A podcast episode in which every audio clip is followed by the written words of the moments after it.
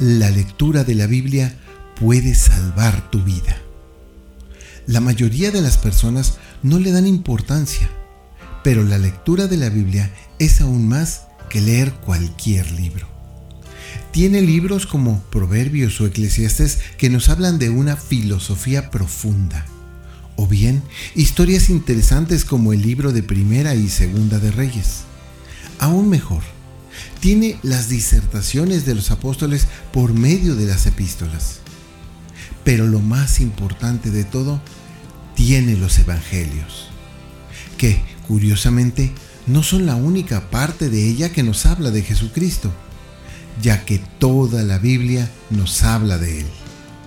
Sin embargo, en los evangelios podemos encontrar la única manera de trascender de esta vida a la vida eterna. Y por si fuera poco, tenemos el libro de Hechos de los Apóstoles que nos enseña cómo vivieron los primeros cristianos guiados por los mismos apóstoles que conocieron a Jesucristo.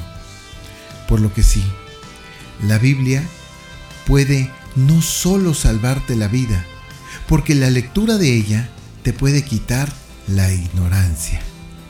Esta puede rescatarte de la mala vida que llevas, quitándote ese peso de la culpa por las cosas que sabes que has hecho mal, pero dándote libertad, dándote verdad, un propósito, un camino y solo por medio de Jesucristo dándote vida eterna.